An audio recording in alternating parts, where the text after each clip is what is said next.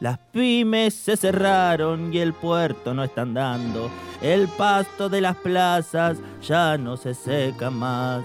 Se apagaron las luces del estadio Minela y es cruel que la renga ya no pueda tocar. Fue mía la piadosa dulzura del recambio que dieron a este pueblo caricia de bondad.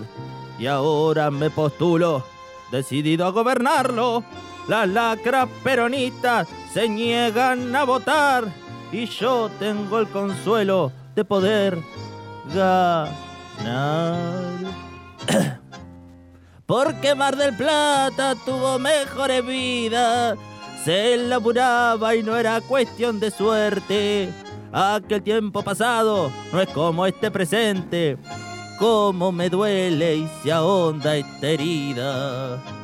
Yo sé que ahora vendrán caras extrañas. Aliviate tormento, todo es mentira, mentira y monumentos. Bótalo a curro, que es el mejor. Como perro de presa vinieron candidatos, fingiendo su cariño, parlotean de más.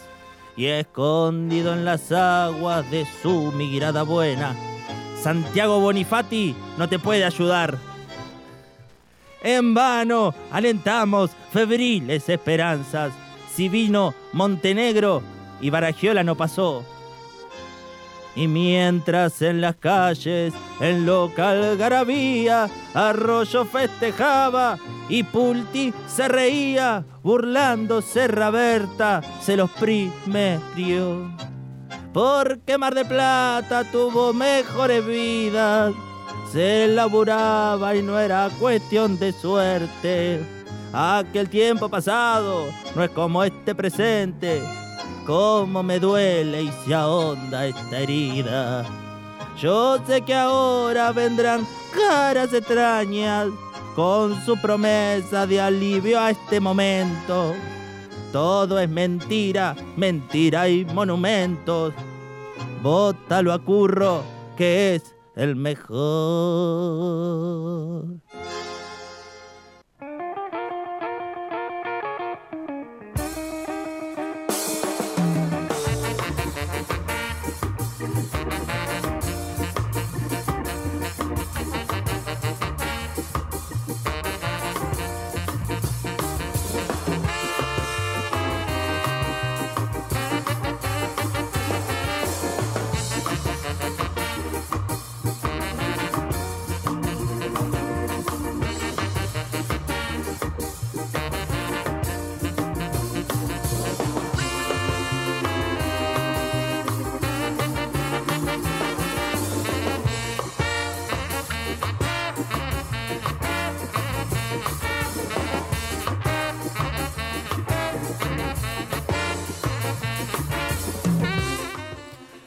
Trece minutitos para las 9 de la noche y seguimos en vivo en Rock and Pop Mar del Plata. Recuerden que nos pueden escuchar vía web en rockandpopmdp.com o a través de nuestra aplicación que es gratuita para cualquier celular y se llama Rock and Pop 897 Mar del Plata. 2236 566000 nuestro número de WhatsApp para que se sumen y en redes sociales nos encuentran como Rock and Pop MP y 2x1 Radio, donde ahí pueden ver la transmisión en vivo por Instagram Live, arroba 2x1 Radio. Se encuentra el señor Gabriel Ramírez porque en instantes, cuando se termina de acomodar, daremos comienzo a un nuevo momento cultural.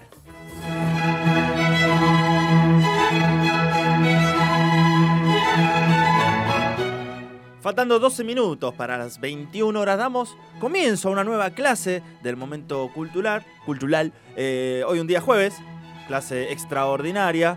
Eh, porque ayer me anduve revisando la columna y me cubrió Santi Moroni, que hoy se fue a revisar el Lupite.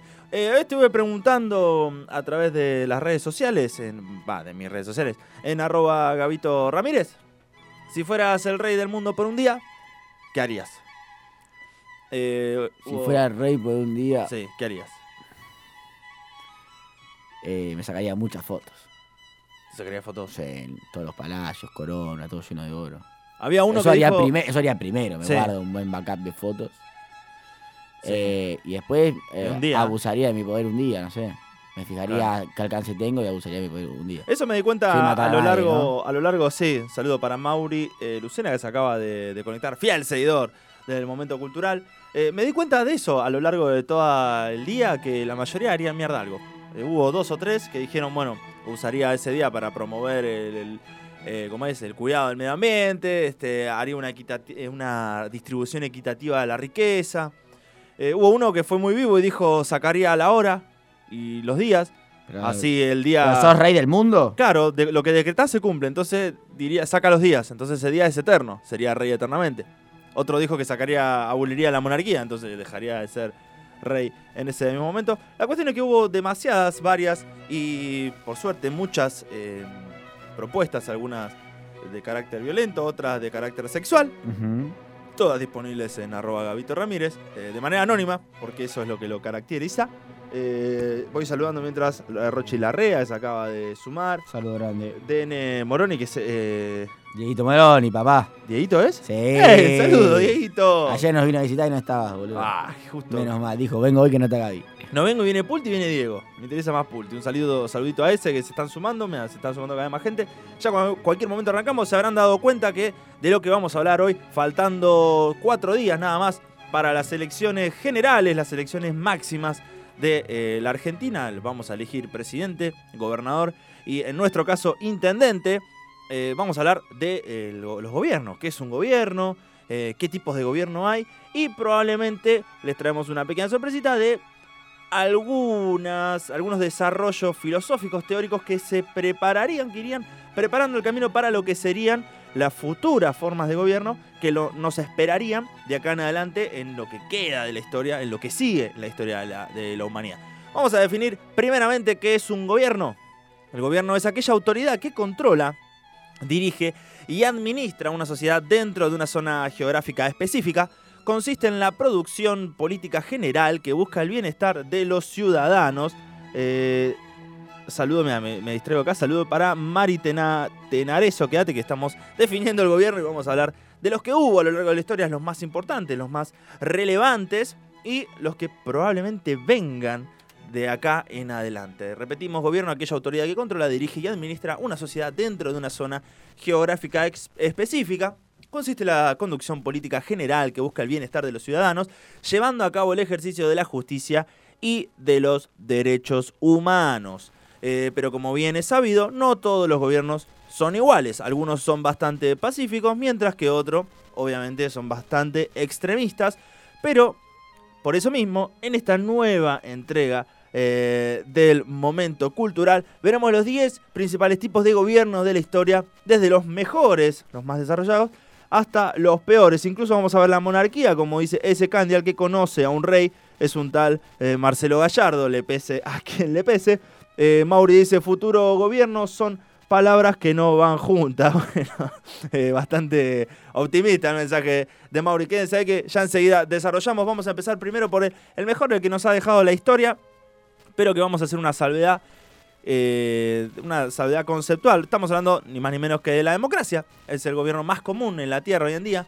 La mayoría de los países la adoptaron. Y es el gobierno de los pueblos, gobernados por el pueblo. Consiste en la participación de todos los ciudadanos del gobierno. Pero ojo, ¿eh? No es lo mismo democracia que república. No, señores. Habla- hablamos, eh, generalmente prendemos la tele y nos dicen enseguida, che, mirá, eh, hay que hacer algo por la democracia argentina, hay que hacer porque en, en el país lo que persevera es la democracia. No, en Argentina persevera la república. ¿Cuál es la diferencia? La democracia es el gobierno del pueblo, controlado por el pueblo, del pueblo y para el pueblo, mientras que la república, el poder, recae pura y específicamente en las leyes. ¿Cuál es la ley general de la república? La constitución. Si hay una constitución, hay una república. Que la república sea democrática no quiere decir que sea una democracia puramente, sino más bien una república que se rige en la democracia. Dentro de la república existen varios tipos de eh, repúblicas. Está la presidencialista, que es la nuestra, que es la que se ejerce el voto ciudadano. Nosotros le depositamos al presidente o al que encabeza al ejecutivo nuestro voto de confianza y él dirige de manera servicial. Debería ser así el futuro del país. Y también está eh, la parlamentaria, que es la que rigen eh, gobiernos, eh, países que han sido monarquías, por ejemplo, puede ser el caso de Reino Unido o Canadá, sí, vos no sabías, Canadá tiene un parlamento y nunca tuvo democracia, pero nunca tuvo monarquía, pero bueno, la reina de Inglaterra sigue teniendo, ellos consideran a la reina de Inglaterra como su reina, siendo ya este, independientes del imperio británico. Acá tenemos la gran salvedad, república y democracia son distintas, pero pueden ir de la mano porque la democracia, la democracia con la democracia se come, se vive, dijo eh, Alfonsín. La democracia se puede adaptar a muchísimos tipos de gobierno. El tipo de gobierno en específico acá es la república. Dentro de la democracia puede convivir la república, pero también puede convivir el tipo de gobierno parlamentario, que está dirigido por representantes del pueblo. Acá no estamos hablando de presidentes, que teníamos un tipo de república, sino de parlamento. Cada uno es elegido como miembro de un partido político y se mantiene en el poder mientras su partido se encuentra en el poder este tipo de gobierno no existe una figura única como presidente, como nosotros tenemos en Argentina, eh, que tome las decisiones o ejerza unilateralmente el poder, por el contrario, son un grupo de personas. El Parlamento es lo más importante, es el conjunto, es donde radica la toma de decisiones, pero el poder siempre eh, descansa en eh, la Constitución. Otro tipo de poder, esto ya estamos hablando como lo último, lo más nuevo, lo mejorcito que tenemos hoy en día en el siglo XXI, en el planeta, en todas las eh, culturas, países y civilizaciones, pero también pasó eh, por la puerta en algún momento de nuestra cultura la aristocracia, que si bien es tenida en cuenta de manera negativa hacia la República por, por relacionarla ¿no? con gente adinerada, en realidad la aristocracia hace referencia al gobierno de los mejores. Es decir, no, Mauri, toda tu vida no fue una mentira. Quédate tranquilo que ahora vas a entender un poquito que no, no, es, una mentira tu vida. Eh, la aristocracia, como digo, no es el gobierno de los más adinerados, como generalmente se lo, eh, se lo relaciona, sino el gobierno de los mejores, como definió eh, Platón. Es el gobierno, entendiéndoselo de ello como que el poder está ejercido por los más aptos, en oposición a la monarquía, donde el poder es ejercido em, directamente por alguien que se lo adjudica de manera divina y donde se hace y se dice lo que se quiere. Eh, así también, bueno, la aristocracia va en contra de la democracia, porque el poder em, en la democracia puede ser, a veces se da, eh, saludos para Marquito Segura, que se acaba de unir, eh, en la democracia a veces se puede llegar a dar que el poder es ejercido por alguien que es ignorante o falto de aptitudes para su ejercicio adecuado. A lo largo de nuestra historia argentina tenemos algunos casos que pueden llegar a coincidir con lo que estoy diciendo, pero solo por ser eh, designado por la mayoría no quiere decir que sea justamente el mejor. No obstante, la aristocracia se ha comprometido hoy en día eh, por los sistemas del alto capital, pertenecientes a las élites económicas poderosas que monopolizan el gobierno sin importar el daño moral o material en contra del pueblo. La aristocracia hoy en día está viciado por los grandes grupos de poder. Seguimos por la dictadura. ¿Qué es una dictadura? Como su nombre lo indica, es un tipo de gobierno cuyo líder se dicta a sí mismo. Él mismo dice que es el líder y puede usar la fuerza para mantener el control. Eh, una dictadura justamente consiste en, estar gobernada por una persona o grupo de personas y em, muy pocos dictadores dicen que son dictadores, sino que siempre se ven a sí mismos como líderes de democracias, cuando por lo general eh, utilizan su poder para ir en contra de la oposición, de la oposición política, y mantenerse en el poder eh, generalmente mediante la violencia. Uno de los principales eh, gobiernos más antiguos que tenemos es la teocracia. La teocracia es el tipo de gobierno dado a través del conjunto de ideas religiosas como agentes directos eh, de una deidad. Es decir, se trata de aquellos gobiernos en los que el poder se ejerce en conformidad con los lineamientos que plantea alguna religión que suele ser generalmente la religión dominante. Hoy en día eh, las teocracias hay muy pocas, pero se las puede encontrar en las monarquías de Arabia Saudita y las repúblicas islámicas, o también en el Estado de Israel, que si bien no es monarquía, es una república, es teocrática, y obviamente en el Estado de Vaticano, donde no, no es eh, ni democracia, es como una aristocracia media, media tirada de los pelos, pero es algo eh, similar, siempre teocrática. Ante última, antes de terminar con este breve repaso, tenemos al presidencialismo, que es una deformación de la democracia. Siempre teniendo en cuenta que la democracia en realidad sería el concepto denotativo de demagogia. Demagogia en realidad es el concepto positivo y democracia el concepto eh, negativo. Creo que lo estoy diciendo al revés. Y el presidencialismo sería cuando todo el poder que fue elegido a través de la democracia para un presidente todo el poder va recayendo poco a poco en el presidente y el presidente va siendo eh, de a poco, un se va volviendo un tirano y un dictador, deformándose, o lo que hoy en día conocemos como demagogo, un demagogo. Eh, ¿Cómo te das cuenta de esto? Bueno, en este sistema democrático, la elección del presidente siempre se da por una mayoría abrumadora, extraña, son bastante, es muy difícil recontar los votos y se van perpetuando. Eh, no sé, por ahí digan los ejemplos que se les ocurran, pero eh, la democracia puede deformarse en un presiden- presidencialismo que a veces también termina en una dictadura, o en el último de todos los gobiernos, que es el peor que nos ha dejado la historia, que son los gobiernos militares o dictaduras militares, que es el tipo de gobierno donde el poder político se encuentra bajo el control de militares y este mm, eh, gobierno suele implantarse tras un golpe militar o que puede, puede ser a veces llevado adelante o alentado por potencias eh, extranjeras, eh, o si no, puede ser llevado adelante por revoluciones que arrancan color de rosas, pero terminan perpetuándose en el poder casos en los que han, no sé, en la historia se me ocurre de repente,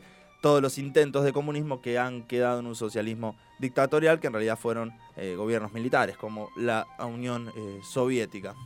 En su mayoría los países pacíficos se encuentran bajo un gobierno que busca la igualdad ante todos los ciudadanos. Siempre buscamos el bien común. A veces lo que erramos es el camino, dando a cada uno el mismo valor y el mismo peso en sus decisiones, pero no siempre es así, ya que el factor económico dice mucho del poder que tiene la persona. Las grandes empresas son las que hoy en día mueven al país y es así, no es simplemente un pensamiento ideológico.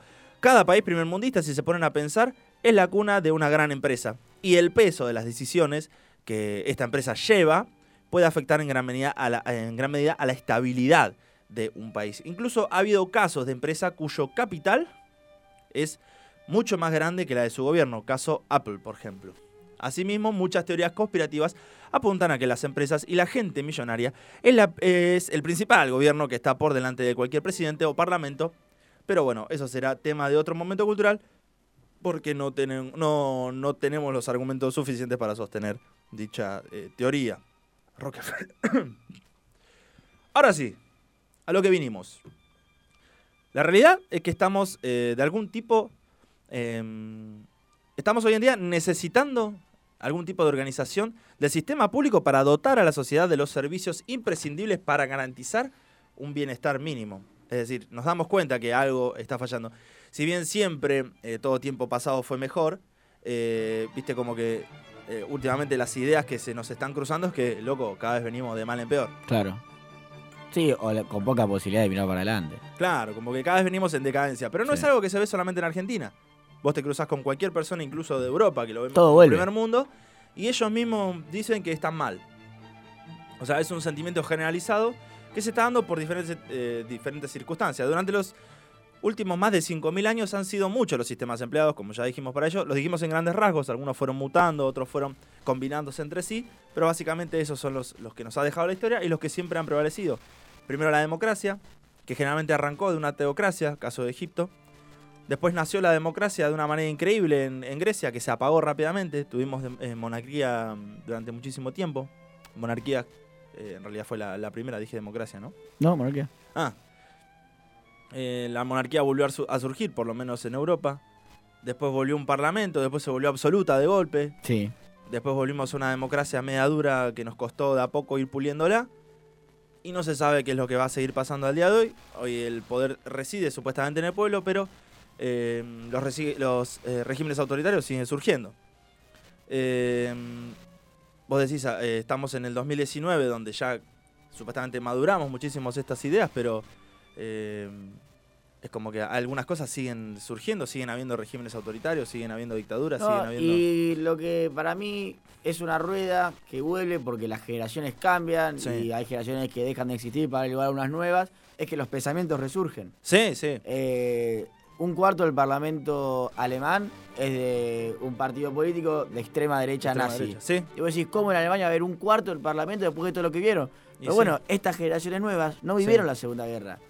Vivieron no. o tuvieron no, está bien. de hecho, Ale- Alemania por suerte eh, escucharon eh, las de manera de manera eh, eh, educativa avanzó un montón, no Sí. no- de hecho el negacionismo te lleva preso eh, en Alemania, se les enseña en las escuelas de una forma, pero las generaciones nuevas no, lo vivieron. No, vivieron a sus padres o bien, abuelos una- quejándose de la posguerra. Son una minoría, está bien, son Claro. una minoría, pero se vuelve Sí, a pensar lo minoría, mismo. Claro. Sí, sí. Ah, no nos podemos engañar. No, mi- mismo pasa acá, salvando la distancia, con la dictadura. Sí, sí, hay, hay gente que la, la niega. Y lo tomo de las generaciones nuevas Sí. porque no la vivieron, entonces, viste, o vos te pueden contar un montón de cosas, pero cuando lo vivís, viste, cada uno puede llegar a pensar lo que quiere, Claro. digamos. O sea, Mauri dice acá- puede, siempre puede pensar lo que quiere, ¿no? Mauri Pero- dice, pasa que ya nos adaptamos a que todo esté candente, a que todo esté picante. Y por un lado, Sí, pu- puede ser pero así. yo lo tomo como que muchas cosas vuelven cuando vos decís, Gaby, che, estas cosas Sí. las pulimos y vuelven, porque el pensamiento se, se regenera, digamos, con las generaciones, creo Sí. yo. Sí, sí, hay poca memoria. Tampoco no nos podemos engañar, o sea, nuestra forma de organización mayoritaria actual, o sea, el sistema democrático, está basado en la representación, eh, puede ser parlamentaria o... De hecho, yo crecí en el colegio Sí, hablando de la dictadura militar y era reciente, ¿entendés? sí Eran recién salía de, de la recién olla. sacada sí, del horno, en 100 años. Sí, Ojalá nunca más volvamos a tener una dictadura militar. y Pero puede haber otra cosa. 100 años de democracia. Imagínate 100 años de democracia. Sí, Y en 100 años se va a hablar de la dictadura del 76, ¿cómo? ¿De qué manera? claro. ¿Con qué se va información? a decir? Claro. Mm. Entonces, esas generaciones, ¿qué van a pensar? Claro. ¿Entendés? Es todo ser. Yo creo, yo creo que todo vuelve. Sí, sí, sí. Yo lo, lo- lo que más eh, eh, rescato de, de la democracia, como la, la, la- la venden hoy en día, que en realidad la forma en la que está organizada, por lo menos la nuestra, no, no conozco otros países, no puedo hablar, eh, es a través de los partidos políticos. Y está dando muestras de agotamiento, también a nivel mundial, que cada vez son más los casos extraños en los resultados de elección. Vamos al caso Trump. Supuestamente era lo, más conservador que había, lo más retroceso, y ganó. Y a veces este sistema, justamente, eh, le da voz y poder de acciones, a, eh, de acciones extremistas o haciendo votos de castigo a quienes a, a todas luces parecen inexplicables, como decías vos recién de, de Alemania. Claro, El mismo sistema a veces te va llevando sin duda. eh, a eso. Y vos decís, ¿cómo surge esto? Es parte también del sistema. Bueno, lo hablábamos acá en, eh, en modo un poco irónicamente, lo Sí. cual también el consumo irónico hay que tomarlo con pinzas. Sí. En el debate presidencial había dos candidatos sumamente fachos, digamos, Sí. Centurión, Gómez Centurión y Esper. Y el problema no es que ellos, este- ellos están ahí porque los votaron 600.000 Sí. personas, no es que están ahí porque es un loco que se le ocurre tirar ideas. Sí. Sí, ahí obviamente ¿Entendés? Hay un, tiene un respaldo atrás. Tenés, Entonces, claro. eh, ya ahí te metes en choques estamos hablando de muchos menos años que la Segunda Guerra Mundial, ¿eh? Sí, sí, ya ahí te estás, eh, te estás metiendo en choques dialécticos que enfrentan a dos morales que para uno no está bien lo que piensa y para el otro también está bien lo que piensa, pero entre sí chocan. Claro. ¿Entendés? Para el que vota Espero o a Gómez Centurión, que Nosotros por algo decimos- pasó nosotros- primera ronda. Nosotros decimos la nueva generación en Alemania tiene pensamiento, No, la minoría tiene pensamiento neonazi. Sí. Pero acá pasó mucho menos tiempo que la Segunda Mundial. Sí, sí. Sí, sí. Volviendo a los ciudadanos a nivel mundial, eh, estamos cansados de la corrupción. Porque se fue generalizando, como decía Mauri eh, recién. Eh, como que nos vamos acostumbrando a que todo sea candente, a que todo haya corrupción, que está presente en prácticamente todo el mundo. Por lo menos una vez por semana encontramos un caso de corrupción en, alguna, en algún país. Dando igual el tiempo de... Da igual el tipo de ideología del que estamos hablando. Mirando hacia atrás en la historia podemos ver que los sistemas van y vienen y se terminan adaptando eh, a la realidad del momento y el entorno geográfico que ocupan, porque en realidad los sistemas de gobernabilidad son el resultado de una interacción natural entre las personas, son el resultado de una realidad. No sean los, los casos más modernos que se han querido imponer sistemas, no ha funcionado. Por ejemplo, cuando Estados Unidos llevó su democracia, tan, este, eh, tan polémica como suena, no, no funcionó la democracia, porque esas sociedades no estaban acostumbradas a la democracia. Por eso les vamos a traer eh, con la premisa que dijimos al principio, ¿qué va a pasar de acá en adelante o qué podría llegar a, eh, a pasar de acá en adelante con los gobiernos? Esto es totalmente una eh, suposición eh, que me hago cargo, que la he sacado de la revista Enigma 5 y me parece interesante para dónde podría llegar a apuntar de acá en adelante los, eh, el interesa, gobierno, los tipos de gobierno. Vamos a arrancar con la primera, ¿te A ver, parece? dale. Hablamos de la noocracia. Todo junto, noocracia con doble O. O no, eh, ¿Y H en el medio? No, todo junto. Noocracia. Noocracia. Bien. ¿Qué es la noocracia? Y una democracia negada. No. No, sé. No, no, parecería. Suena como que es algo que se viene, pero en realidad es algo que ya se planteó hace muchísimos años, Ajá. muchos siglos. No es un sistema en sí mismo, no es como una democracia, sino un concepto aplicable a otros sistemas. La palabra noocracia proviene de la antigua Grecia, ¿viste? siempre no- nos vamos al principio. Sí, sí, son los que escribieron el mundo. Claro, y significa el gobierno de la mente. siendo un recurso social y político avanzado en la prioridad de la mente humana. El concepto resulta similar a la ciudad de los sabios que Pitágoras, hace 25 siglos, eh, planteó. Él planteaba en sus escritos, te estoy hablando 2500 años atrás, eh, planteó levantar una ciudad junto a sus seguidores, siglo VI a.C., y que detrás de él se encontraría una agrupación de todas las mentes más brillantes eh, del país. Un tipo de enjambre, pero que todas formarían una mente. No es una aristocracia, sino que entre todos, con la capacidad de opinión, formarían un discurso eh, en general.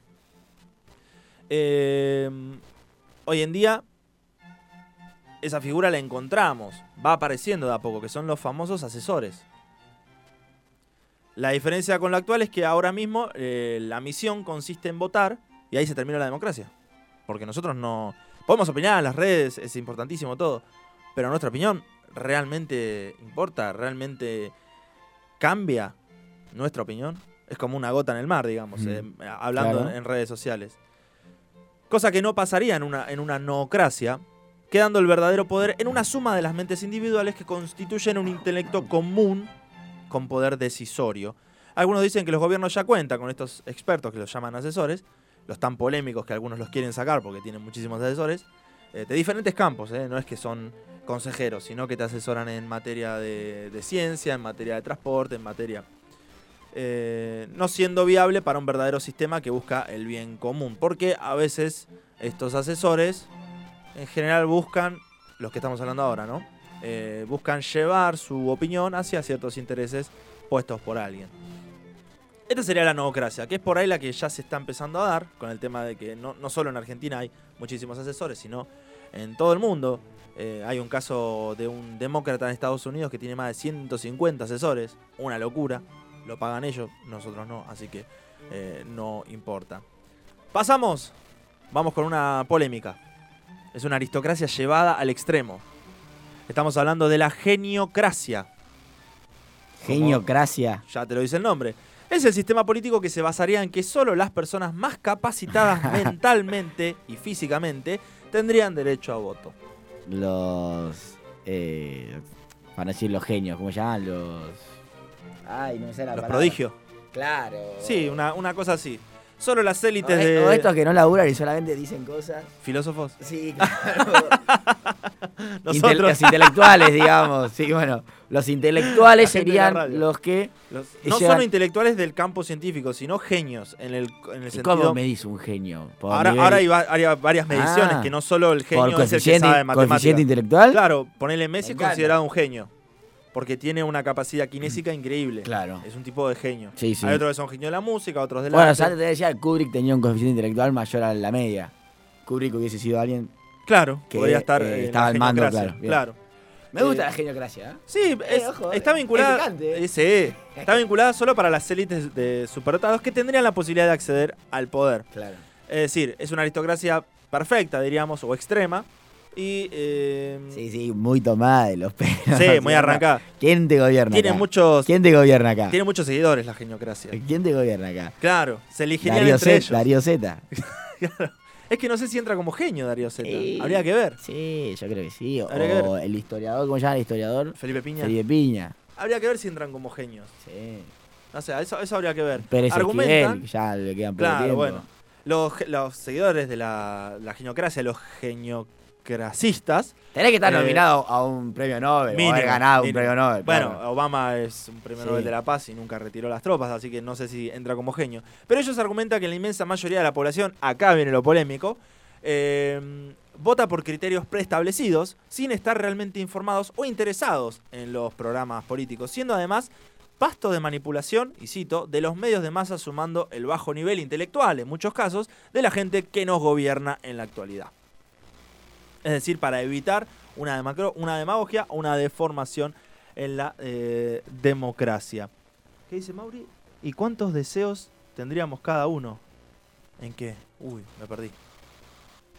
Bueno, seguimos, porque me perdí, no sé de, qué viene la pregunta. Eh, para ello se fijaría un- unos parámetros, obviamente no cualquiera entra en la capacidad de genio, para medir las capacidades sin prejuicios de origen o el nivel educativo al que tuvo acceso. Es decir, no quiere decir que porque seas filósofo sos un genio. No quiere decir porque seas doctor, sos un genio. No. Los parámetros de genialidad son los que se empezaron a manejar a partir de ahora, que no todo el genio que habla bien o sabe muchas cosas es un genio, no, ese sabe cosas nada más, sabe datos. Eh, este sistema está vendido como un sistema de gobierno de genios en donde todas las clases podrían estar representadas. Están, estos conceptos resultan similares a las sinarquías, en el que solo unas élites de cualquier tipo tienen acceso al poder. Es decir, entendiendo, la sinarquía es eh, una élite de algo, Mm, los mejores de algo, que acceden al poder. Bien, No necesariamente los más inteligentes, en el sentido eh, eh, de datos, claro. sino de genialidad. O artistas podrían estar, inclusive. Ahora vamos al, al más polémico que empezó a darse eh, de a poco. Y es muy polémico, porque nos va a dar miedo. Estamos hablando del singleton IA. Mm.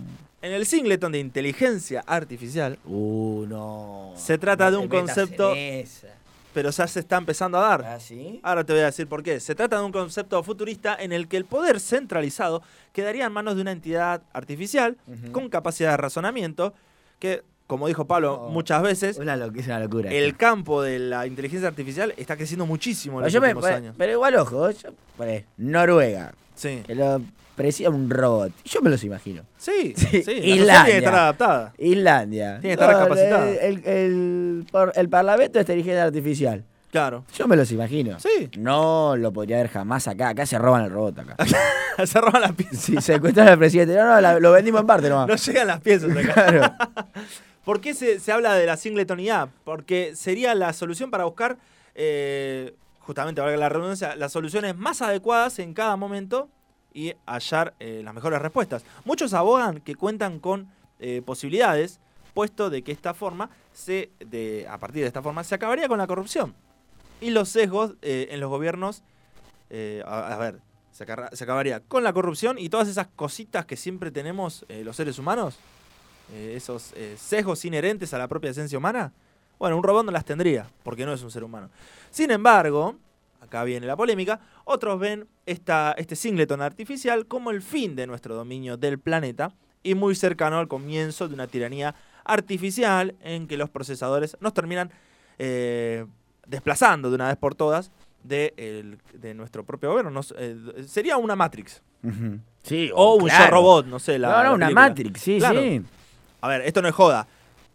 Ya hay un robot, eh, ya un robot, digo, dotado de inteligencia artificial rudimentaria, no estamos hablando de un super robot, quedó hace un año en tercera posición en la pugna por la alcaldía de Tama, uno de los 23 distritos que componen Tokio, solo con la campaña de que como no era humano, no podía ser corrupto. Quedó tercero, un robot. Y como Y en no su- es tan mal ese mensaje, ¿eh? y como en su es constitución. incorruptible. Claro, como su constitución no especifica de ninguna manera es que un robot no puede gobernar, quedó tercero. El tema es que no el robot lo tiene lo- de alguna forma. No, ese es hackeable, claro. No, no, Claro. y lo- siempre hay un humano atrás. Cuando hay un robot que se arregle solo, Sí. Es que a eso apunta cuando todo hay el un robot que se arregle artificial. solo, que Sí. se enchufe solo, que no de un humano, es incorruptible. Pablo, Pablo ha hablado tiene toda una lo- base de lo- sí, sí. de mecanismos que no lo puedes romper. En los últimos años se, se creció muchísimo Claro. la inteligencia artificial. Incluso algunos tienen capacidad de conciencia, de decir yo soy un robot o yo soy algo aparte de mí. O sea, ya hay eh, programas, por así decirlo, que han logrado eh, tener la inteligencia de saber que son programas. O sea, eso es una locura. Y si Mm. ya sabes quién sos, no te van a venir a hackear. No, claro. Bueno, nosotros sabemos quiénes son y nos han vendido el perro. Ver, yo estas cosas me las imagino por encima del primer mundo. Sí, no, Pero me las imagino. Esto es futurista, Pero muy, me las muy, imagino, muy, ojo. muy futurista. Ojo, ojo. Sí. Esto ya estamos hablando, yo creo que 200 años en adelante, 300 años en adelante. El poder, bueno, Eh, ojo. acá hay que Hace ver. 25 no hay internet. Sí. Yo no, yo iba a 30, Argentina. yo iba a 30, Argentina. 30. Sí, Ah, no. Noruega en dos meses, seguramente. Argentina ni. No, ya en Japón salió tercero. Ni o sea. llegamos, sí. Ahora lo que hay que prestar atención es cómo va a ser ese traspaso del poder. Porque, Por Bluetooth, infrarrojo. no, si será entregado, vos decís, bueno, ahora que nos manejen ellos, que total no son Claro, corruptos, lo ¿quién- manejan todo de manera matemática, o si va a ser tomado por la inteligencia artificial. O democrático. Si gana el artificial. Claro, ¿va a haber votos o de repente vamos a estar sin darnos cuenta O cambiamos la constitución, che, de ahora más, robots. Aparte vos pensás que ese robot te puede controlar por internet. Saber todo lo que haces por el teléfono. Como ya lo hace Mark Zuckerberg, pero un robot, digamos. Claro. Que gobierna. No que ya lo, pues ya lo saben, pero un robot que gobierna. Esto dentro del campo de la futurología es lo que más no es una locura. intriga. No es una locura, No. pero Pero intriga. obvio, sí. ¿Qué sí. puede llegar a pasar, digamos? Se te va el control de las manos. Claro. Obviamente a la, la casta política no le va a gustar una mierda que haya un robot. Van a querer seguir cobrando. Pregunta a eh, López dónde tira el bolso. si Claro. están los robots. dónde deposita los bitcoins. claro. El próximo gobierno, que ya desde los 90, con todo el fenómeno de la globalización, empezó a, tocar las puertas de los grandes pensadores eh, contemporáneos, es el gobierno global. Sencillo, el gobierno eh, global eh, es un concepto hacia el que poco a poco nos vamos encaminando. Ya es una realidad el gobierno global. Desde un punto de vista humanista, los estados y territorios no tienen demasiado sentido en la actualidad, siendo realmente un eh, restrictor de la libertad. Nos restringen en nuestras libertades el tema de eh, las fronteras.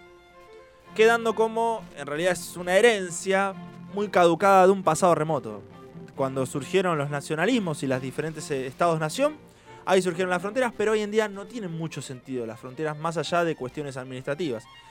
El concepto de gobierno global iría más allá de lo que es la ONU en la actualidad, que poca capacidad decisoria tiene, y supone el fin de los estados, eh, nación-estados, tal y como las conocemos hoy en día, y creándose un eh, territorio global común, todos ciudadanos del mundo, con igualdad de oportunidades entre las personas del mundo y los mismos derechos y deberes.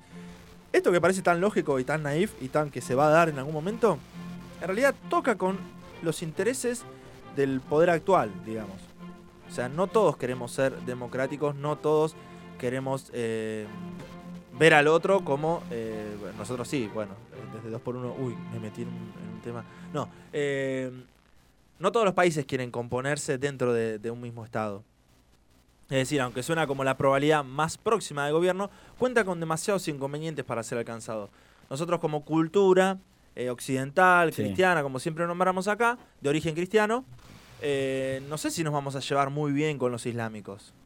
Mm, Ahí van a chocar. ahí van a fuerte. chocar Es el demasiado de los, fuerte. claro, sí, el sí, tema de los derechos y Es demasiado fuerte. Entonces, si bien suena muy bien dentro de lo que, los que representamos una, un- una cultura, como es la nuestra occidental, Y también si otras culturas noso- no sé si... y si también eh, bien. no sé, nosotros allá, digamos. Sí, sí, nosotros Son allá. demasiados años de diferencia culturales. Si ya, ya hemos chocado allá en el 1100, en las cruzadas, imagínate ahora. Son Sí. muchísimos años Para ellos de desarrollo cultural. Tienen un sistema de valor muy distinto al nuestro. Sí, sí. Eh, nos saluda Yoga Mi Centro, que es la Y debe ser. señora de Moroni. Sí, sí, debe ser, debe ser el kiosco Moroni. El Eh, nada, eh, volviendo a eso, si bien suena perfecto, no vino, espectacular, boludo. Hoy Moroni. No, dijo que venía en 5 minutos, venía. Dijo que llegaba 5 minutos más A tarde. 7 dijo. Uf. No vino, boludo, recién me doy cuenta. Claro, es verdad. Bueno, sigo. Eh, bueno, no importa, tengo un poquito de agua y, y sigo. Estamos eh, transmitiendo en vivo por Instagram Live en arroba 2x1 Radio, ahí lo pueden ver y escuchar a Gaby Ramírez. Ahora ya repasamos las formas de gobierno Que se en la historia y ahora estamos con las que se vienen. ¿Cuántas queda? ¿Queda alguna? Pasamos por Noocracia, seguimos Sí. por eh, Geniocracia, Singleton IA, Gobierno Global y vamos por la última que es la demarquía, que es por ahí la que más empezó a tener fuerza en los últimos años. Las llamadas demarquías son los eh, conceptos propuestos para el futuro como solución práctica y flexible eh, para eliminar las jerarquías en los órganos de poder y todo lo que ello conlleva. ¿Qué, ¿A qué apuntan las demarquías? Hoy en día las democracias republicanas, nuestra, nuestro sistema democrático, sentimos como que no llega. ¿Viste cuando dicen el Estado no llega, el Estado no está presente? La demarquía vendría a cubrir ese lugar. ¿Qué es lo que hace? Es desmenuzar el poder y repartirlo de manera equitativa hacia todos. ¿Cómo? Sencillo, a través de sorteos. Por ejemplo, se sortea este mes No, que te vos te vas a hacer... presidente por sorteo. No, no sos, no sos presidente, conformás un grupo. Ah, y va un cambiando. Y va cambiando. Ponele, bien, vamos a dar cuenta que un mes gobiernan estos 120.000 que tienen que solucionar estos problemas. Uf, si bien está es un bueno. quilombo, está bueno, pero lo que yo le veo de, de complejo es qué tanto se puede llegar a avanzar en proyectos. Porque si hoy esos 120.000 que tardaron en ponerse de acuerdo, o por ahí son 10, ¿entendés? Un grupo, tardaron en ponerse de acuerdo y empezaron, a solucionar, en un mes ya viene otro grupo, con sus realidades, con su humanismo, con su formación, y ahí tendrán que empezar a trabajar de nuevo.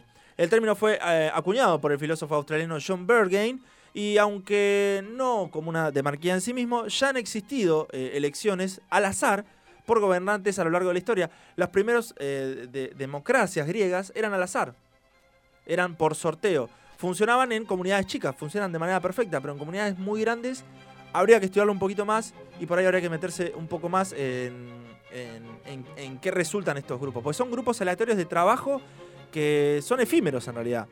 Supondrían una representación social aproximada y deberían ponerse de acuerdo en la toma de decisiones antes de regresar a sus ocupaciones. Vos estás un mes para resolver un proyecto y lo tenés que tratar de resolver antes de volver a, a dos por uno. Tras eh, las breves experiencias que han surgido en la historia, ya te digo, en, en Grecia fueron documentadas, pero han habido muchas que se han dado sin saber que eran demarquías.